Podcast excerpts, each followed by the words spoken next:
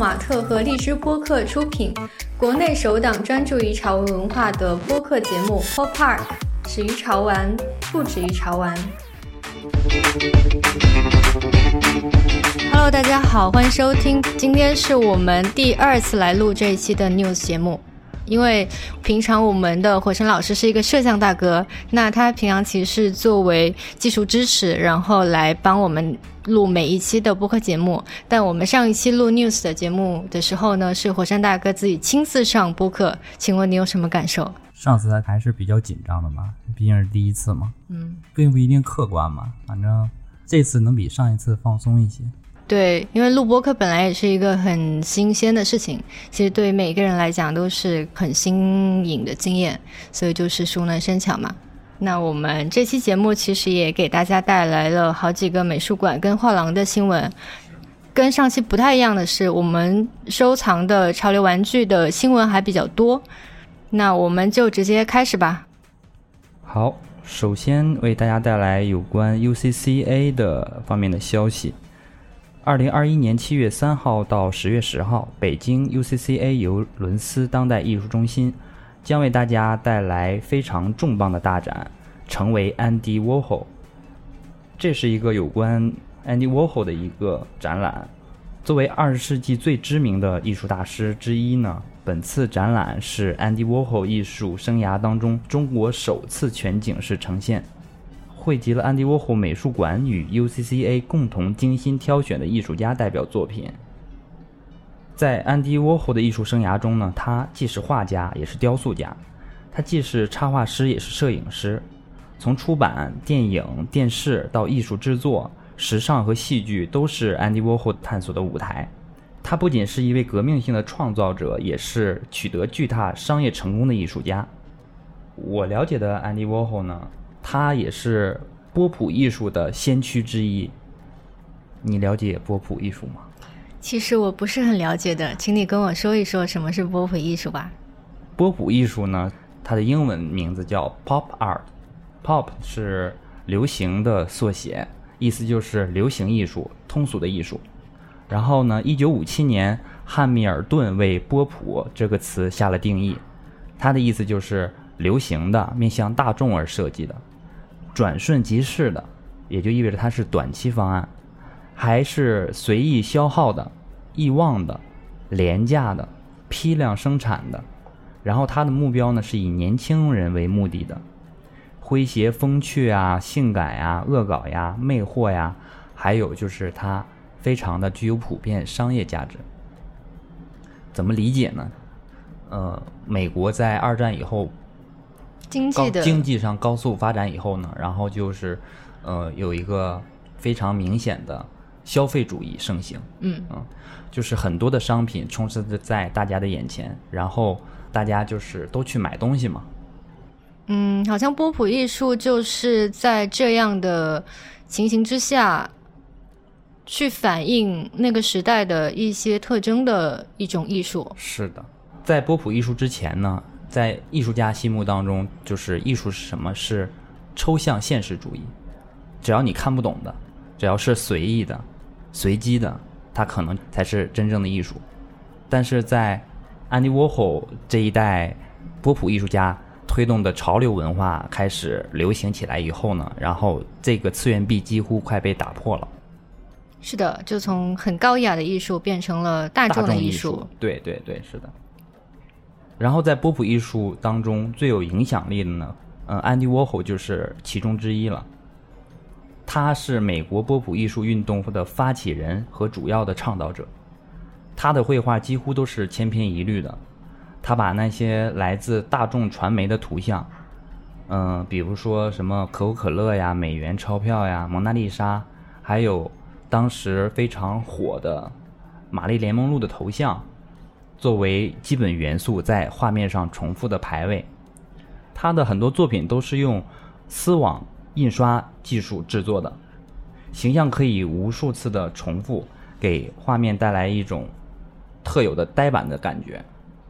看着好像没什么创造力，但实际上，我觉得它这就是源自于生活，就是你看到那些重复的东西，其实我现在就感觉有一点像在超市上在货架上琳琅满目的摆的密密麻麻的，还有就是比方说同一个产品，然后重复的摆放，摆放出很多造型，有一点像那种感觉，像超市促销的样子。所以你喜欢 Andy Warhol 的创作吗？我并不是喜欢他的创作，但是我确实是非常早，好像是在初中的时候就接触到了。那时候我看到的就是玛丽莲梦露的那一组照片嘛，然后它是用不同的颜色，然后用的那种丝网丝网印印刷嗯，然后印刷出来的那个呃，就颜色特别的大胆丰富，对的，嗯然后它又是都是同一个形象在那儿排列重复，反正当时给我的冲击是非常大的，但是我那时候也不理解，嗯，但是后来现在渐渐的，怎么说呢？就是我发现越来越多的人受他的影响，就包括现在的，呃，草间弥生啊，村上龙，啊村上龙啊，都有点波普艺术的影子，重复啊，排列呀、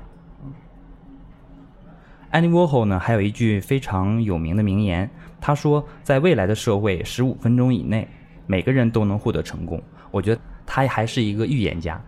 现在通过互联网，大家可以通过一条短视频，哪怕是十五秒钟，都可能立刻的去到每个人的身边。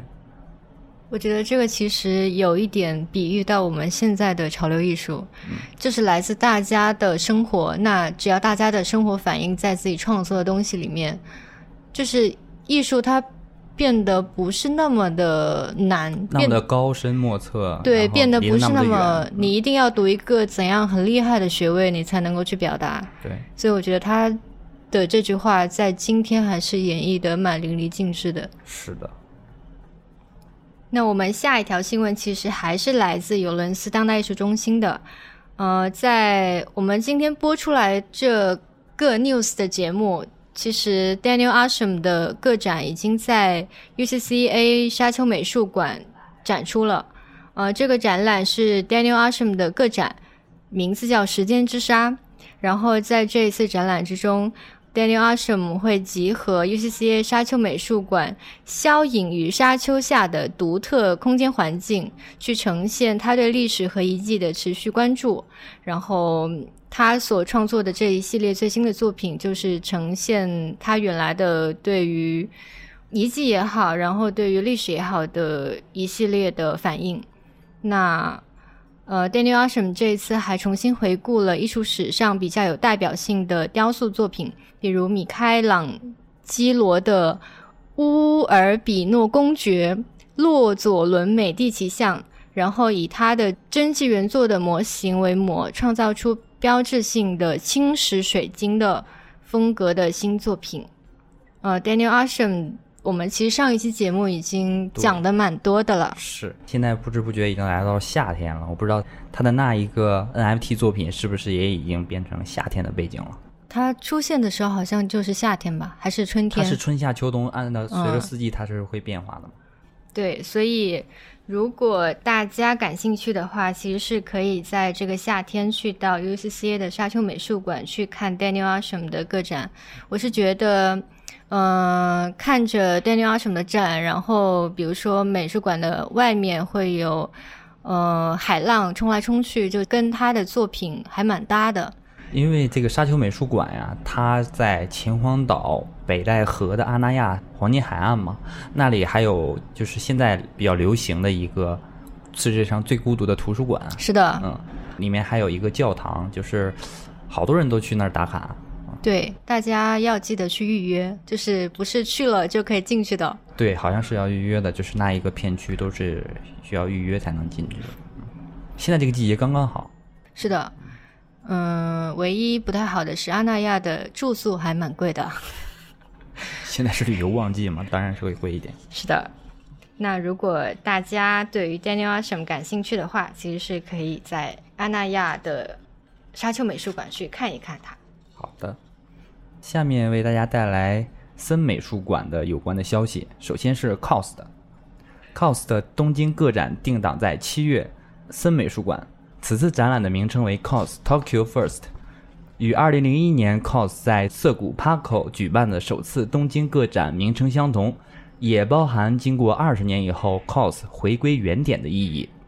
本次展览呢，将在七月十六号到十月十一号在日本东京，呃六本木的森美术馆举行，将会展出超过一百五十件的作品，从创作初期的作品到最新绘画的雕塑作品，探索了 cos 的创造轨迹，以及对近几年艺术界的产生的影响。为庆祝 cos 日本个展开幕呢，cos 和优衣库联名再度回归。嗯，优衣库呢推出了 UT 系列的这个 T 恤，将于七月三十号正式发布。我看的那个 T 恤了，其实我也我也挺想买的，好像才一百多块钱，也不贵。好像是低于一百块钱。小孩的是低于一百块钱，哦啊成人的是一百零九，好像还是你记不记得前两年有一个新闻，就是你都不知道他们为什么，他们就是呃等着商场开门，然后就疯狂的冲冲冲冲冲冲到了优衣库的店里，然后去抢。是吗？对，然后当时去抢的就是优衣库跟 COS 的联名的衣服。那这一款肯定也要卖爆了。不知道，就是你会不会去买大家冲冲冲冲，然后就抢的东西？不知道会不会冲，但是我觉得如果我看到我会买。哦，对，因为这一次的呃优衣库的联名的 UT 上面是会印有 COS 的很经典的那个 Companion 的形象，是的，然后嗯捂着脸，捂着眼睛，是的，害羞的样子。是的。然后还有一款好像是印着那个 COS Tokyo First 的，嗯，三个英文字母，哦，嗯。然后除了衣服之外，它其实还会出帆布包，然后它的那个帆布包，呃，大概会是一百五十块钱左右，然后它身上印着的也是好几个 companion 的那个形象，嗯，嗯，那喜欢 cos 的呃粉丝们可以注意一下这个时间，七月三十号正式发发布渠道在哪儿啊？官网吗？还是全网啊？我也不知道啊，我觉得大家可以期待一下。然后，如果呃大家有幸身在日本，其实是可以去看一下它的这个展，因为它上面会有 Medicam Toy 跟 Fire King 呃等提供的钥匙链的公仔，还有马克杯，所以我觉得喜欢 cos 的人，其实这一次能够买到的东西还蛮多的，是的，衣服、包、马克杯、钥匙链。对，我觉得艺术家玩这些衍生品真的是越来越溜了。嗯 赚钱的方式越来越简单了。嗯，cos 之前其实提过说，上一次已经是跟优衣库的最后一次合作了，但他这一次又卷土重来，所以我觉得千万不要相信艺术家不想赚钱这件事情。艺术家都缺钱，很是能理解的。嗯，好，那我们就下一条新闻。下一条新闻是来自贝浩登画廊的。第一个新闻是高野林的个展，日本艺术家高野林的最新个展是六月二十六号在贝浩登香港开幕。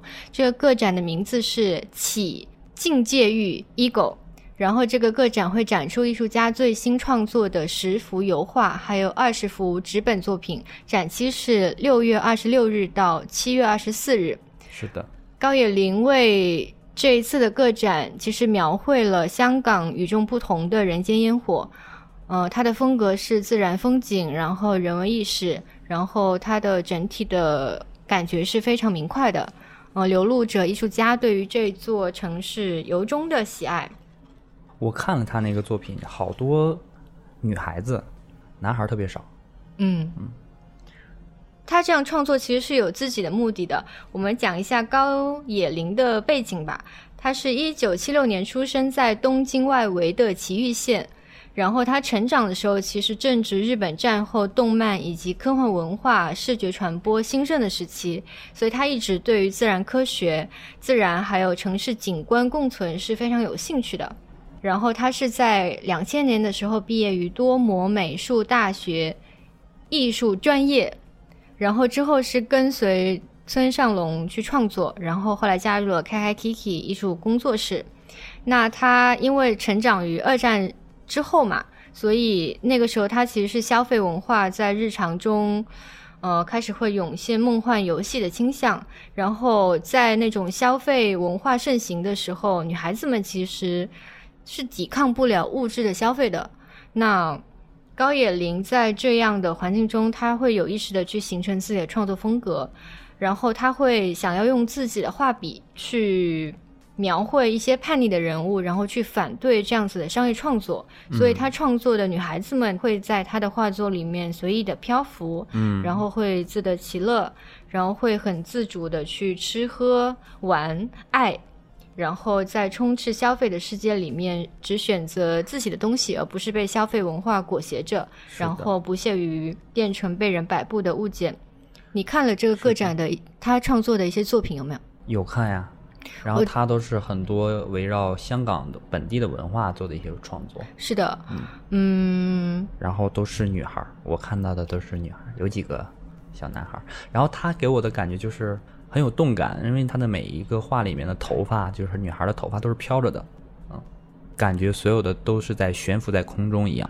是的，悬浮。他在为这个个展创作的作品里面，比如说有些女孩子会漂浮在山间，然后或者漂浮在海上，嗯、或者是漂浮在空中，然后背景会有烟火。我觉得他的那种盛夏的感觉，或者是跟本地的文化的那种感觉是，就是特别好，我很喜欢。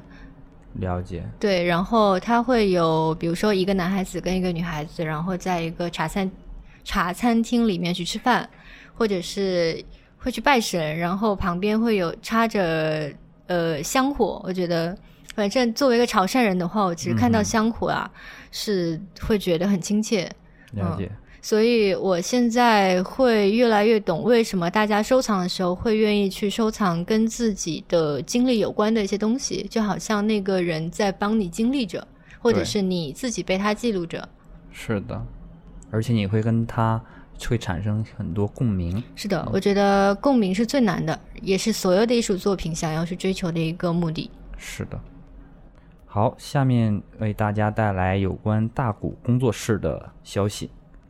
日本艺术家大谷工作室在中国的首次个展，六月十五号已经在贝浩登上海开幕。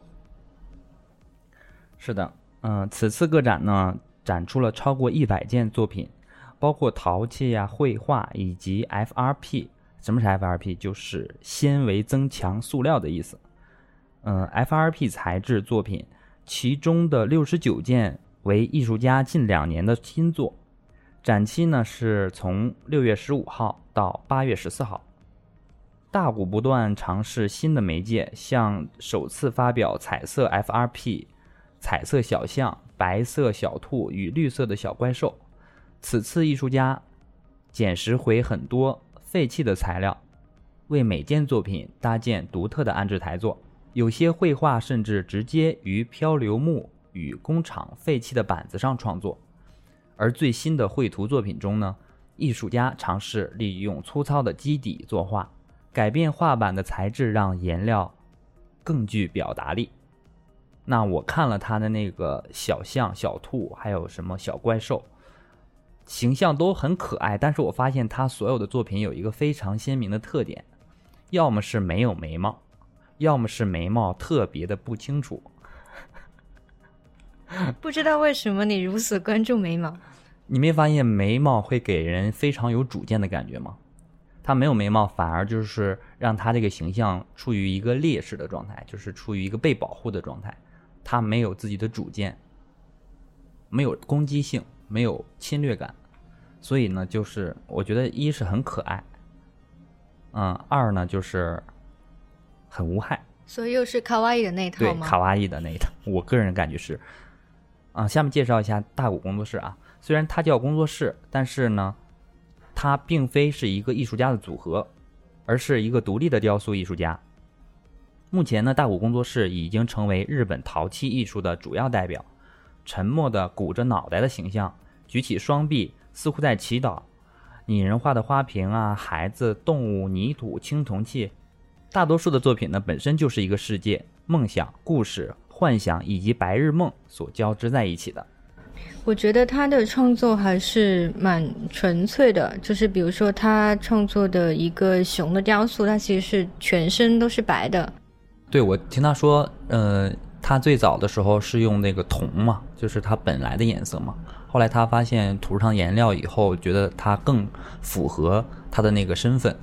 后来他的作品好像都涂上颜料了。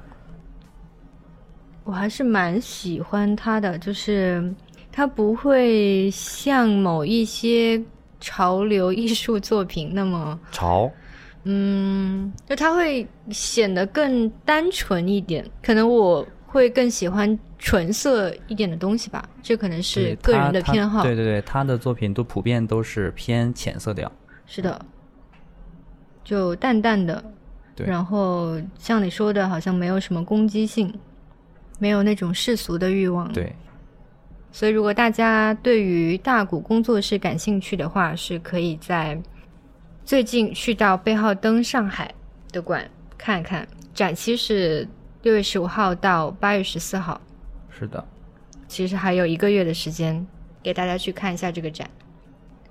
下一条新闻是，又是来自鼎鼎大名的草间弥生老师。哇哦，草间弥生老师的最新个展《I Want Your Tears to Follow with the Words I Wrote》，六月先后在大田秀泽画廊、维多利亚米罗画廊、卓纳画廊这三家画廊，其实分别在东京、伦敦还有纽约。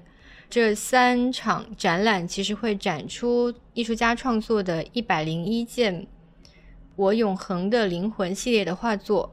啊，这些作品其实是艺术家最近几年孜孜不倦、持续创作的结果，以及在不同画廊展出的艺术家不同系列的雕塑还有艺术作品。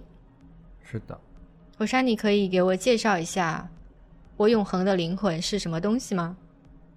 我想知道那个 "I want your tears to flow with the word I wrote" 是啥意思？他到底想说个啥？我想你的眼泪要飘在我写的字儿上。我可，你这样一说，我感觉他可好像是一封情书哎。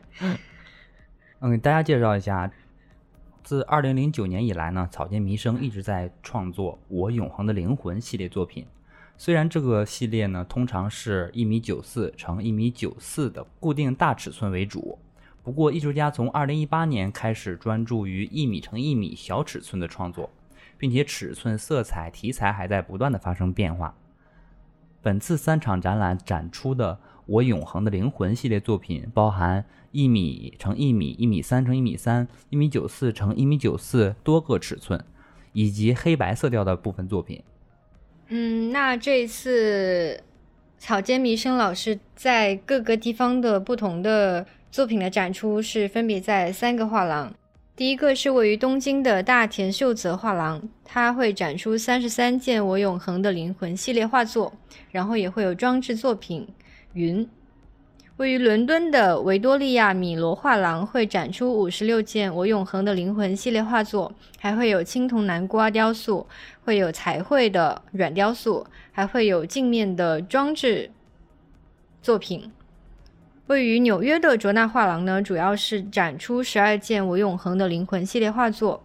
呃，那在东京的大田秀泽画廊跟纽约的维多利亚米罗画廊的展期是到七月三十一日，所以我们这期节目播出的时候，其实还有半个月，大家可以去这两个画廊分别看一看草间弥生老师的作品。好，自2009年以来呢，草间弥生一直在创作《我永恒的灵魂》系列作品。虽然这个系列呢，通常是一米九四乘一米九四的固定大尺寸为主，不过艺术家从2018年开始专注于一米乘一米小尺寸的创作，并且尺寸、色彩、题材还在不断的发生变化。本次三场展览展出的《我永恒的灵魂》系列作品，包含一米乘一米、一米三乘一米三、一米九四乘一米九四多个尺寸，以及黑白色调的部分作品。这一次草间弥生老师在各个地方的不同的作品的展出是分别在三个画廊。第一个是位于东京的大田秀泽画廊，它会展出三十三件《我永恒的灵魂》系列画作，然后也会有装置作品《云》。位于伦敦的维多利亚米罗画廊会展出五十六件《我永恒的灵魂》系列画作，还会有青铜南瓜雕塑，会有彩绘的软雕塑，还会有镜面的装置作品。位于纽约的卓纳画廊呢，主要是展出十二件《我永恒的灵魂》系列画作。呃，那在东京的大田秀泽画廊跟纽约的维多利亚米罗画廊的展期是六月的某天到七月三十一日，所以我们这期节目播出的时候，其实还有半个月，大家可以去这两个画廊分别看一看草间弥生老师的作品。是的。好，那么下面为大家带来空山鸡啊，到我最喜欢的空山鸡老师了。有关的消息：广州 CK One One 艺术空间将携手艺术家空山鸡、南祖卡画廊以及至真联合呈现殿堂级艺术家空山鸡华南首个沉浸式个展——空山鸡鲨鱼领域。展览时间呢，从二零二一年七月十六日到十一月一日。空山鸡鲨鱼领域呢，是艺术家新作机械巨鲨雕塑为线索，贯穿下沉、深海、畅游和列车四个主题空间，融合了艺术家基于真实场景的奇思妙想。观众呢，可以乘坐超现实的交通工具，在虚拟的深海与时空中探索空山鸡的创作场域。本次展出的机械巨鲨雕塑呢，为全球首次公开展示。其中多个展品都首次加入了区块链技术，探索艺术产业结合前沿科技的发展前景。展览期间呢，位于广州 K One One 四楼的黑社俱乐部变身为首个空山鸡展览主题商店，带来这位国际顶级潮流艺术家的首发独家首发独家衍生品。从最早与索尼合作的机械狗开始呢，空山鸡便由对人的兴趣逐渐上升至对生命体的研究。恐龙、鲨鱼这些诞生于亿万年前、具有侵略性又拥有巨大视觉冲击力的生物，是他尤为感兴趣的创作载体。同时呢，也是2020年空山鸡海洋生物系列作品的创作课题。我们的下一条新闻是来自英国涂鸦艺术家 Mr. Doodle 的新闻。Doodle 呢是宣布自己的首件 NFT 作品 ESC Escape。将通过 Nifty Gateway 交易平台发布，是七月一号已经在晚间的十点开启发售。那一直以来呢，Mr. Doodle 的作品是在画布以及大型的装置上去进行的，然后他也会跟时尚品牌合作。那这一次的 NFT 作品是以新的形式去展开它本身的复杂的涂鸦的风格，呃，电脑。机器人是加密货币的外星人，会随着时间的推移组装、互动还有解构。那 Mr. Doodle 的 Escape 系列作品由五件作品组成。那他的作品是以数字世界为主题。艺术家认为数字世界呢是从现实世界的一种逃离。他会从层次感还有密集的图像汲取灵感，通过相互叠加元素的手法，创造出全新的风景。是的。除了 Escape 呢，还有四件 NFT 作品，它们的名字分别是 Control、Alt、Delete 和 Shift。它基本上就是我们键盘上的几个主要的功能键。你知道 Doodle 先生他原名叫什么吗？不知道是叫什么呢？他叫 Sim Cox，是一个九四年的大男孩，想不到吧？嗯，他还没有到三十岁。是的，他说呢，他自己患上了先天性。绘画的强迫症，只有不断的画画才能缓解这个症状。他每天呀都基本上要画十四个小时，从醒来就开始啊。然后呢，他家里面，呃，除了纸、KT 板，甚至在他的墙上、地板、桌子，再到车子，甚至他的国际象棋上，他都也不放过。基本上目光所至全是涂鸦。那你喜欢他的作品吗？我没有密集恐惧症，所以我很喜欢。但是。密集恐惧症的人到了他家里，一定晕死在地板上或者是 门口，就还没有进去就已经倒下了。对，因为线条太多了。对，是的，他作画时候有一个特点，就是他没有一个清晰的目标，基本上是想到什么就画什么，只需要一个马克笔，就把他所喜欢的什么外星人呀、飞碟呀、机器人、鸟、猫、狗，只有你想不到的，没有他画不出来的。他基本上就是从一个点开始画，然后渐渐的画满整个墙面。所以他形容自己画的图案是涂鸦病毒，然后他会用“入侵”这两个字去形容自己的涂鸦行为。是的，哎，你看了那个 Escape 还有这几个 NFT 作品了吗？我看到了，但印象不深。主要就是他平常画的那种线条，呃，其实都是差不多的一样的。你觉得是有什么不同的特点吗？我不知道我理解对不对啊？就是结合电脑上的这几个快捷键，然后它的这几个形象都还挺有趣儿的。有两个小人，它的功能体现的挺有一个是红色的，它的名字叫什么？它叫这个作品叫 Out Out 这幅作品呢，就是它包含两个小人，然后牵着手。Out 它本身的含义呢是交替换挡的意思，我感觉它就是在表现这两个人是不是可以交替的这个感受。交替肯定是有两个对象嘛。然后看他的 Control 这部作品呢，就是一个一个小人，一个小机械人，他的眼神很惊恐，然后有一点焦急的样子，好像是被控制了一样。然后是他的 Delete 这幅作品呢，就是他有一个破碎的感觉，就好像被粉碎掉、被删除掉了的意思。我感觉还是蛮形象的。对，是的，那我们来介绍一下 Mr. Doodle 吧。Mr. Doodle 老师呢，曾经在新英格兰大学修读艺术。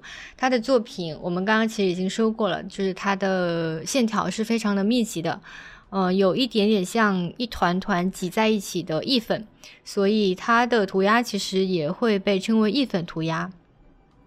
是的，那他其实原本上学的时候主修的是绘图，而不是传统的艺术，所以他的作品其实我是觉得会没有受到传统的艺术的那种那种禁锢，就是他能够有自己的个性，然后他在网上也非常的受欢迎。那他说过自己的作品其实一直以来被艺评称为不入流，然后他们会觉得他画的东西只是一些很肤浅的图案。但是呢，他是一个很争气的一个艺术家。就是有一次，他是你有没有见过蒙克的那个经典的画作叫《呐喊》？就是有一个扭曲的人，然后他是灰色的，然后他的眼神也非常空洞，然后对，然后他好像在很疯狂的说什么话的那幅作品叫《呐喊》。Doodle 呢是以《呐喊》呃作为灵感。去进行了一幅他这样子风格的画作的创作，然后这幅作品是二零一二年在纽约的苏富比以一点二亿美元的价格成交。所以你虽然会觉得也许它很肤浅，也许它不入流，但它真的很值钱。所以我觉得，可能传统的那种对于艺术作品的评价已经不再是能够控制这些年轻的艺术家的了。是的，而且我觉得它可能更偏向于潮流艺术。是的，呃，他的在 Instagram 上面的粉丝相当相当多，有两百七十八万。嗯、在他前面会有 Bansky 啊，或者是村上隆。对，所以他在年轻人当中还蛮受欢迎的。嗯，那他的作品还有一个特点，就是他会跟古典、还有印象派以及现代艺术大师去进行超时空的绘画，就是向他们的作品去致敬嘛。所以他会用蒙娜丽莎的有吗？可能是有的，就是他会呃用他自己的方式去跟以前传统的艺术去进行交流，所以我觉得虽然也许以前会有人觉得他不入流，但是我觉得他应该是一个蛮自信的人，就是他会他是一个看着就是很乐观，然后很嗯很有很有正能量的一个大男孩的样子。嗯，对，Mr. Doodle 的话，其实在这两年火起来的潮流艺术里面，是一个非常具有代表性的一个艺术家。还很年轻，是的，二十六岁，所以喜欢他的人，虽然现在也许是买不到他的画作的了，因为他非常的昂贵，那大家可能会去买他的衍生品之类的。所以我觉得大家如果有机会的话，其实是可以想办法去入手他的作品。如果没有钱，那就买衍生品。像我这样子的人呢，就是买衍生品的人。谁不是呢？嗯，那我们今天来自美术馆跟画廊的新闻已经暂告一段落，接下来我们要带大家领略一下七月份的潮玩。第一条消息呢是来自我们久违的 Eric So 老师的一个新闻，你知道 Eric So 吧？知道呀，他是香港人。是的，他是香港人。我们先把这个潮玩先讲完，就是 Eric So 老师跟 Hero Cross 还有迪士尼三方去联名了一个潮玩。那它其实是借着香港首个以唐老鸭为主题的几何乐园嘉年华 （Donner Duck Geometric World） 的举办。然后，Hero Cross 是首次跟知名多媒体艺术家 Eric So 老师携手合作，然后也取得了迪士尼官方的授权，去推出一系列结合足球运动、时装设计以及潮流元素为一体的唐老鸭珍藏玩偶系列。那 Eric So 老师呢，其实是香港潮玩非常元老级的人物了。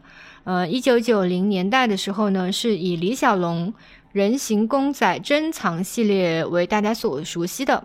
然后他的这套系列是打破了艺术设计还有玩具之间的界限。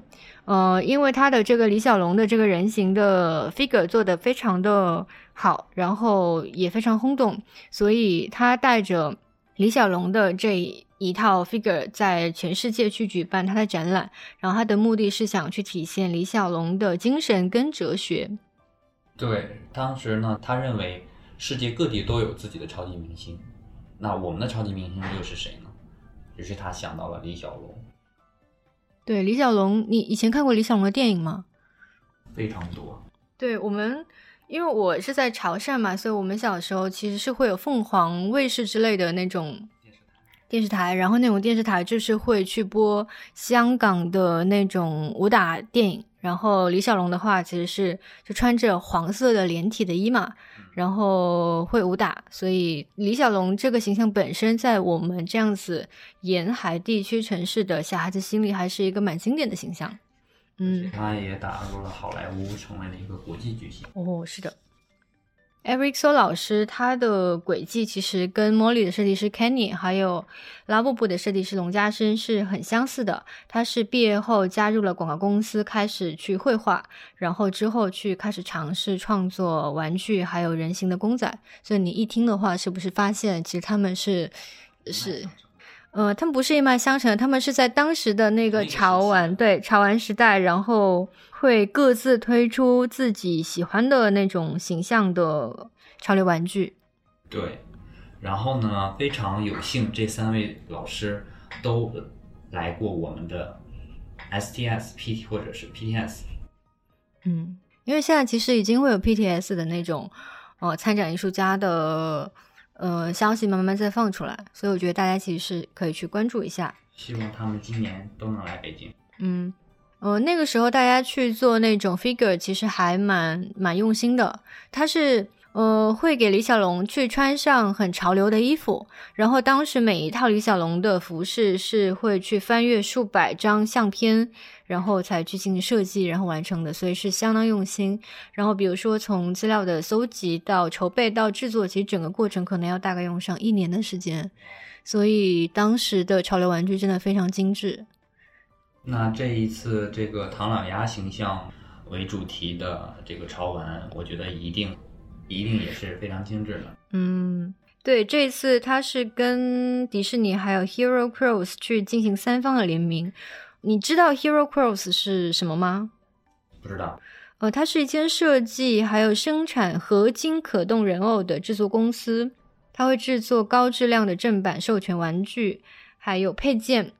那他制作的形象可能是美国电影，还有漫威 DC 里面的漫画人物，比如说钢铁侠、蝙蝠侠、星球大战、异形、铁血战士以及米老鼠。然后这一次是推出了唐老鸭，哦，都是他们做的。对，所以还蛮经典的。就这一次是强强联合的一个作品。好，下面为大家带来有关 Face Oka 方面的消息。All Rights Reserved 和 Netflix 共同创作的原创剧集《全裸监督》呢，这次呢邀请到了 Face Oka 老师，为他们创作了 Nice Director 公仔。这个公仔呢，全球限量发行六百二十四个，是今年推出同系收藏系列的首个作品。这个公仔呢，是一个导演的形象，双腿下蹲，扛着摄像机，摆出了海报上的姿势。全身呢都是一个粉色的皮肤，只有一个小白色的短裤和黄色的手表。脸上呢是艺术家 Face Oka 的标志性表情，还配有一个戴白色头盔的可替换头部。你看过那个全裸监督吗？嗯，我一直知道，但是没有去看。你看了吗？决定回去恶补一下。没看过这个人，以为是一个色情片。嗯，其实它是一个励志片，就全程嗯还是蛮热血的，所以我决定回去看一下。他的主演叫山田孝之，你知道他吗？不是很知道，请介绍一下。我也不是特别了解山田孝之啊，但是我看过他的一个电影作品叫《热血高校》，他里面饰演的一个校园制霸 C C Tamao。所以你是查完《全裸监督》才发现是一个你熟悉的人演的。对对对，而且这个人确实长得很帅，他而且他有一点，呃，虽然是日本人嘛，但是他有一点像欧洲人的血统，就外长相特别欧美范儿。好，那我来介绍一下 Face Oka 这个艺术家，他是中日混血的艺术家。然后他开始画画呢，是因为，嗯，市面上大家都会用 CG 技术去电脑作画，所以他就不想用 CG 画画，然后就开始用手绘的方式去创作。那他创作出来的作品，其实大家很容易就能辨识出那是他的作品。然后他会以 Face 这个名字去为广告呀，还有杂志提供插画。然后会与各式的媒介进行广泛的创作，然后最广为人知的一个合作就是他跟 Nigo 的主力品牌 Human Made 进行固定的插画合作。我觉得这个费索卡老师还是蛮蛮特别的，他的创作里面都会有一个笑脸，他创作的作品就是大家生活里面那种人啊、事啊、呃物啊，所以。大家看到他的作品会会心一笑，所以感兴趣大家其实是可以去买一买这个潮玩，我觉得还是蛮有个性的。那我们带来下一条新闻，其实还是跟 All Rights Reserve 有关的。嗯，继去年年底的香港最大型的个人展览之后，John Cornelia。这个艺术家呢，再次携手 All Rights Reserve 带来他的新作，叫 Poopy Pants。它是一个糖胶的公仔。这个唐家的公仔的形象是一个经典的西装男的角色。然后这个公仔会，呃，会有很幽默的字句。就是他创作这个公仔的时候，他他的手上好像是有一个，对，那个广告牌上面会写着 “Stop being poor”。Fight the police，就是会有一些讽刺的字句。呃，整体的设计其实是延续以往的黑色幽默、笑看乱世、荒诞的风格。那这个 Poopy Pants 糖胶公仔高是十寸，每只售价是一千八百港币，美元是两百三十美元。呃，公仔的脚底会印有艺术家的签名。是的。然后我跟大家介绍一下这个西班牙艺术家，呃，他是一九八一年的时候在巴塞罗那出生。那他作品的风格一向是讽刺时弊还有人性，但他的整体的风格是非常的呃幽默的。所以他虽然在讽刺，但他创作的角色是会笑着的。那大家如果仔细去看他的作品的话，其实是会看到他背后所影射的时事以及对生活的嘲讽，呃，整体充满娱乐性，然后会去令人反思。那 John Cornelia 这个艺术家现在是非常受欢迎的潮流艺术家，然后他在 Instagram 上面的粉丝有三百一十三万，仅次于 Bansky 跟 Cos。所以，其实这个艺术家真的是很厉害的。是因为我看他很多作品嘛，他有好多暴力啊、血腥啊、色情啊，都这些元素都在他的作品当中有体现。但是呢，你看过他作品以后，呃，要么是会心一笑，要么是隐含了一个非常非常大的人生哲理在里面。什么有关生死呀，有关伦理道德呀，都在他的那个画里面。所以还蛮深刻的，对吧？非常非常深刻。但是很多人看不懂，认为它和艺术还离得很远。哦，就不太喜欢潮流艺术或者不太懂潮流艺术的人，看到他的作品会觉得这是什么东西，嗯，但实际上他不仅他有自己想表达的东西在。对对对，他会觉得风格其实不是很重要的，然后也是很偶然的，然后最重要的其实是你能够把自己的想法表达出来。接下来我们又到了我们非常熟悉的 How to Work 这一趴，Milk 跟 How to Work。呃，联合推出了 Ivy Boy Stadium Jumper 潮玩，现在已经登录 Milk Cargo。呃，Milk Cargo 的话是 Milk 杂志的网络平台。我们介绍一下这个潮玩的背景。嗯，上世纪六七十年代的时候呢，美国大学生时装的穿搭方式其实是在日本掀起了一股热潮。那在时装杂志的推波助澜之下。呃，常春藤风格是成为了影响全世界的一种穿着的风格。呃，讲到这里的话，我想给大家推荐一本书，叫《元素牛仔》，就是它会非常呃细致的去讲日本的那种潮流文化是怎么在一代一代服装的变化之下传递开的，然后会讲到一些非常关键的人物，然后其中的一个人物就是。穗基和夫老师，他是一位半路出家的插画师。那他所画的那些绅士的圆脸呀、圆眼呀，然后有着神秘的笑容呀，其实是成为了常春藤风格的推广大使。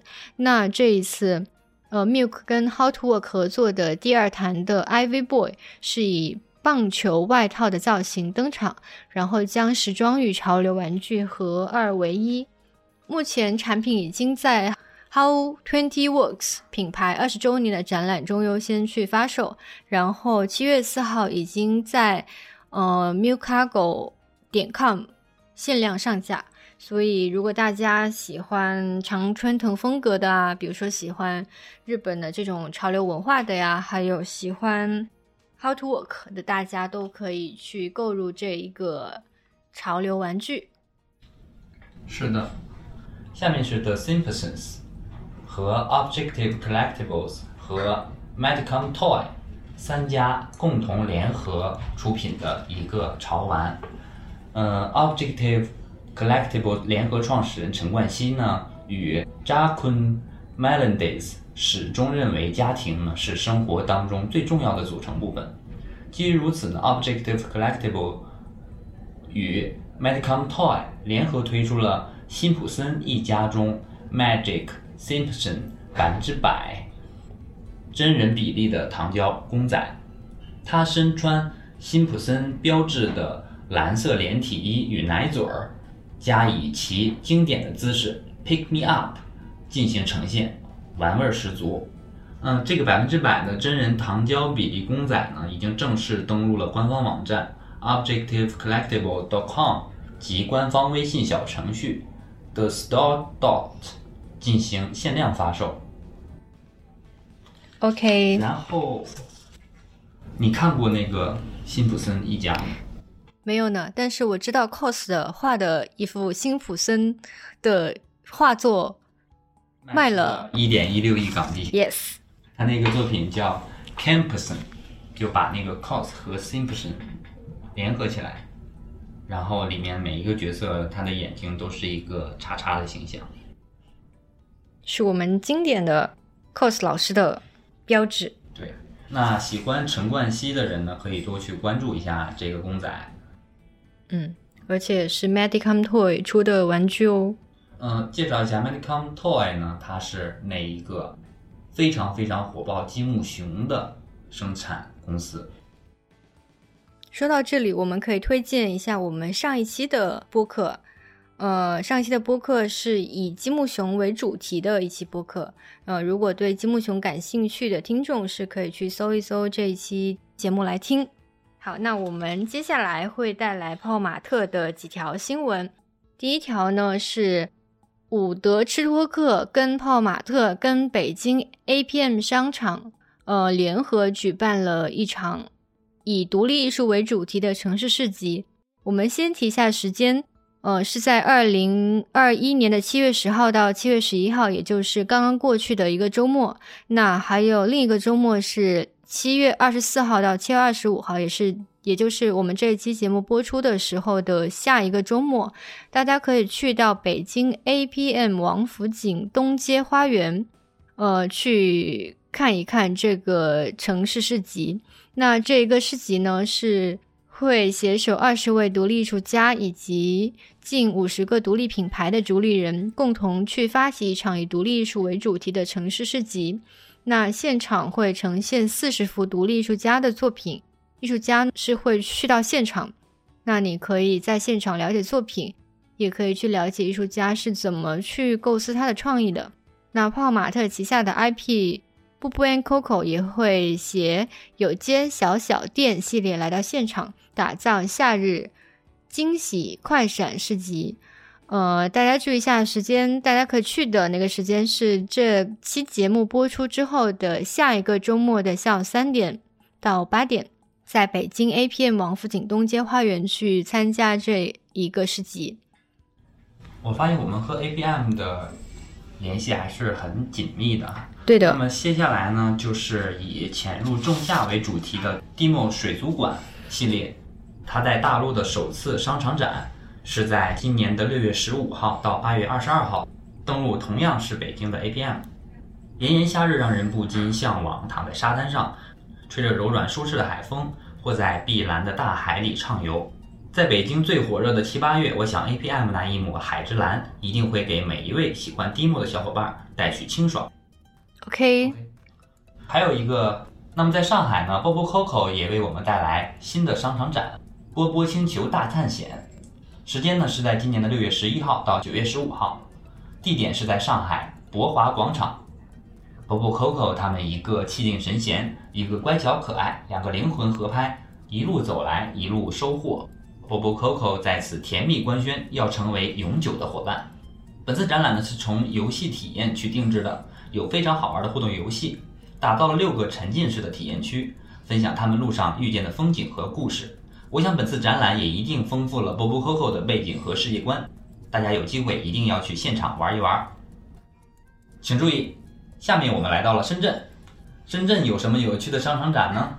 某多里大叔带着他圆圈眼镜和非常多的美食入驻了，本次是华南地区的首展哦。展期是在六月二十四日到九月二十四日，为期三个月。地点是深圳红山六九七九商业中心。热浪来袭的夏天，摩多里也和大家一起潮玩嗨不停。甜味交换机、肉食者联盟、丝滑风情说，多样的美食派对为我们带来夏天乐翻倍。找个晴朗的周末，和这些大可爱们来个亲密合影吧。未来呢，泡玛特的 IP 们会努力去到更多的城市和热爱他们的人相见，希望他们在大家的生活中留下一串缤纷的足迹。嗯，那我感觉火山对于我们三个商场展还是介绍的非常热情洋溢的。那除了这三个展之外呢，好像你还会带来一个新品，对吧？是的，接下来呢，泡玛特会为大家带来 Molly 的新系列《小时候》。设计师 Kenny 再次为大家带来十二个有关儿时记忆的设计。我在我们的内刊 Playground 杂志上看到每一款设计的剪影，有滑板，有鸟笼，有披风，还有电风扇。我小时候印象最深的记忆呢，就是去姥姥家吃西红柿，然后这件事情呢，也传承了给了我的儿子。前几天我儿子在他太姥姥家吃西红柿，瞬间把我带回到二十年前。但是你已经回不去了，是的。而且再也吃不到那个味道了。为什么？农业不太一样了吗？还是你心境不一样了？你现在吃的西红柿已经不是以前的西红柿了。对，现在的西红柿就是西红柿，以前的西红柿是姥姥家。好的，非常有感觉的西红柿。对。